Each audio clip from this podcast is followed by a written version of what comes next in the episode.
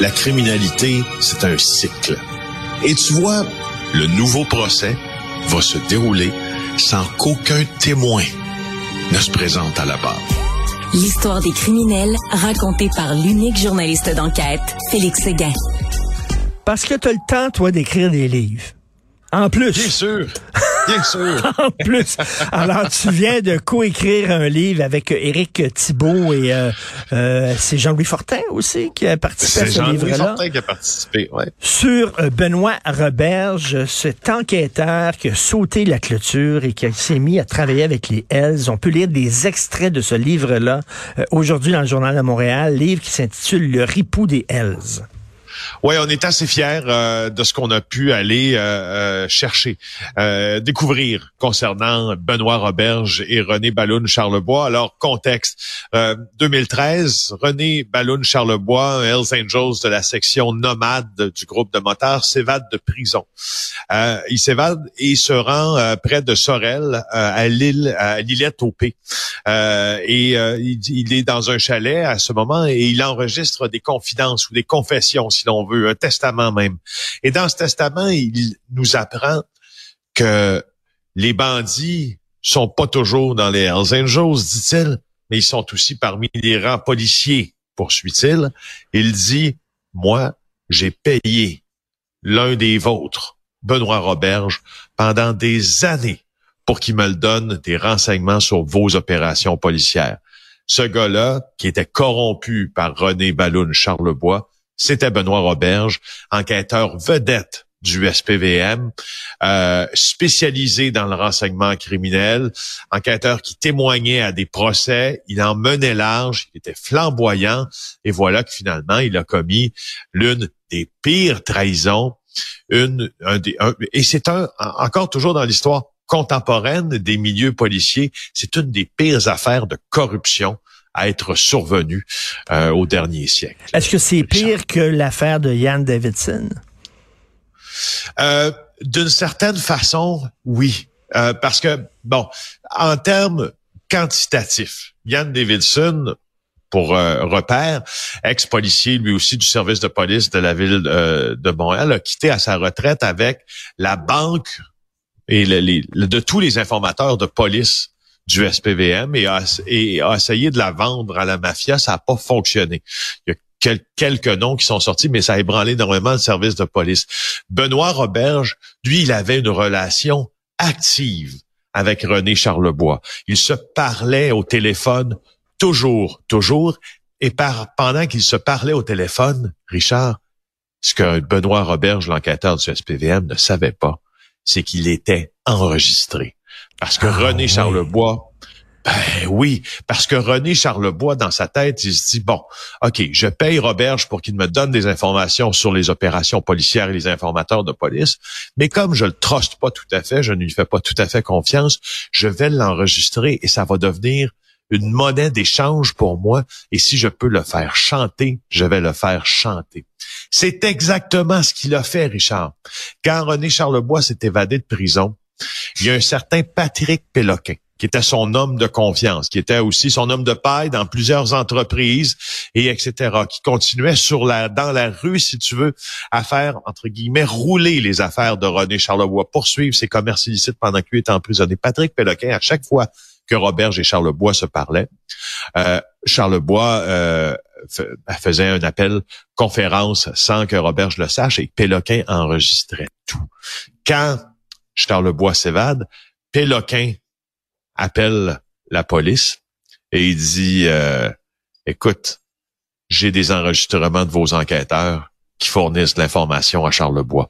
On décide alors, Richard, de mettre sur pied l'une des opérations policières euh, à, faire euh, rougir d'envie Michael Connolly, l'auteur de Polar, et de personnifier euh, Patrick Péloquin, donc le détenteur des enregistrements, puis d'appeler Benoît Roberge et de le faire chanter.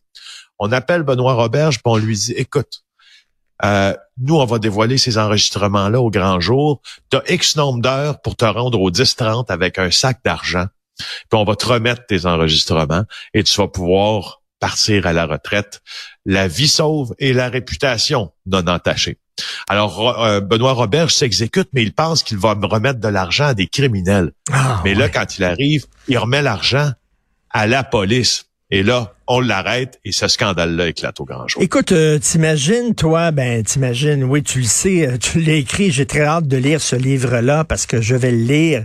Euh, lorsque les policiers se sont rendus compte qu'un des leurs, un de leurs enquêteurs vedettes, était passé de l'autre côté. Tu sais, quand ils ont, vraiment eu des preuves, puis ils ont dit, oh boy, ça a dû être un coup de tonnerre au SPVM. Ah, écoute, écoute. Non seulement c'était un coup de tonnerre, mais c'était un coup de tonnerre aussi dans toute la communauté juridique. Parce que la femme de Benoît Roberge était procureure des poursuites criminelles et pénales au, ce qu'on appelle le BLACO, le Bureau de la lutte au crime organisé. T'imagines? La femme de Benoît Roberge, dont il se vantait de pouvoir, à René Charlebois, dont il se vantait de, de pouvoir obtenir des informations en allant consulter l'ordinateur de sa femme à son insu. Il dit, et je cite au moteur Charlebois, il dit, j'ai le cul dans le plat de bonbons. Ben, fin de la citation. Attends une minute, attends une minute. Sa Et- femme le savait pas? Pas tout. Sa femme ne savait pas, ne se doutait pas de la que, que son mari était un flic corrompu. Euh, et, et ça fait donc ça prend une autre dimension, bien sûr, parce que là, le, le DPCP se demande à l'époque, est-ce qu'on a aussi une taupe dans nos rangs? Finalement, il s'est avéré que non. Elle- elle- tout ça s'est fait à l'insu, à son insu.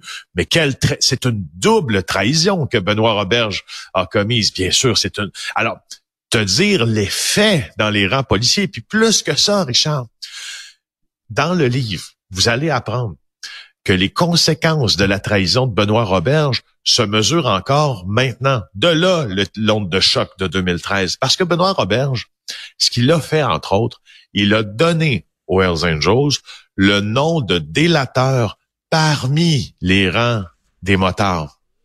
Alors, t'imagines que eux autres, là, d'abord, sont encore en train de chercher c'est qui, parce que ils ne savent pas tout. Mais il y a des opérations policières qui ont, qui ont, qui ont eu lieu au cours des dernières années qui ont dû être annulées parce que Benoît Roberge avait fourni de l'information, puis les témoins dans ça étaient, étaient mis en danger par Roberge. Écoute, il y en a même un qui s'est suicidé, non? Oui, oui, oui, tout à, oui, bien sûr, tout un à fait. Qui Euh, s'est suicidé. Ben, c'est René Charlebois. Ouais, René c'est ça, Charlebois, il s'est suicidé. Oui, oui, il Ben s'est oui, suicidé, lui, quand, et quand il, quand il diffuse la vidéo, euh, euh, quand la vidéo est diffusée de manière posthume, il dit, si vous voyez cette vidéo-là, c'est que je suis mort. Puis là, il commence à déballer son sac en disant, écoute, votre policier, c'était mon, c'était, tu sais, je jouais avec, c'était mon, c'était ma marionnette, au fond. Alors, t'as plusieurs niveaux dans ça Mais- de lecture. Puis ce qui est intéressant, c'est que Roberge, là, euh, Richard, là, on n'en a pas su beaucoup devant les procédures judiciaires. C'était Mm. des procédures judiciaires très délicates. Ce que je peux te dire avec les documents qu'on a trouvés sur lui, il se pose toujours en victime de ce qui est arrivé. Encore. Et là, qu'est-ce qui arrive? c'est pas lui, c'est la société. Ben oui. Et euh, est-ce que sa femme euh, euh, parlait à des journalistes? Est-ce que là, Pas du tout. du tout, elle garde le silence? Et lui, il arrive quoi avec lui? Lui, d'abord, il est toujours avec sa femme, euh, Hey selon boy, nos, dernières informations. Ok. Ouais, et euh, il coule une vie tranquille sur la rive sud de Montréal euh, en se passionnant pour le pickleball. Le pickleball. Ben, coudon. Écoute, très hâte de lire ça. C'est- Euh, c'est euh, en librairie euh, demain, le ripou des Hells. Merci beaucoup, Félix.